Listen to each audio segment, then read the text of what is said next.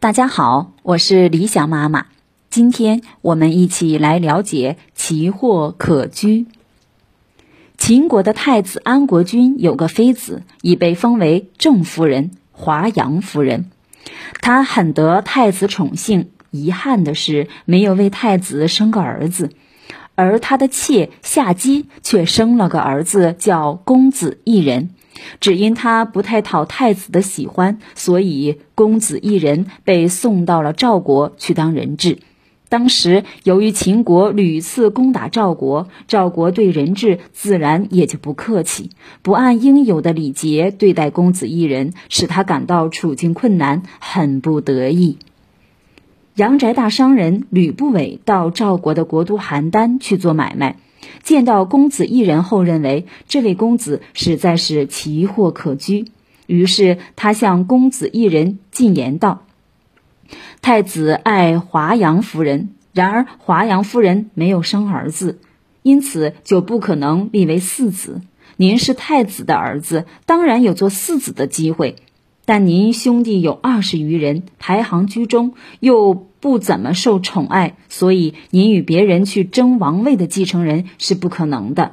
我吕不韦愿用重金为您到西边的秦国去游说，让太子立您为嗣子。公子一人说：“如果您能成功的话，那我将与您共同享有秦国。”他们达成协议后，吕不韦就带着重金到秦国拜见华阳夫人的姐姐，通过他把重礼进献给华阳夫人。在进献礼品时，他趁机称赞公子一人有才德又孝顺，说公子一人日夜思念太子和华阳夫人。吕不韦还请他转告华阳夫人说：“夫人虽受宠爱，却没有儿子。公子一人虽有才德，但他深知自己是庶子，不可能当嗣子。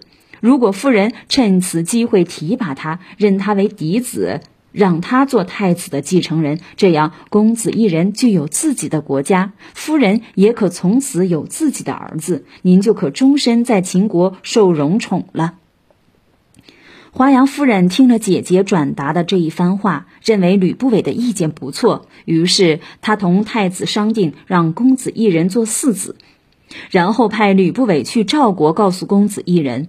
公子一人得信后，换了服饰，乔装改扮，逃回秦国，并改名子楚。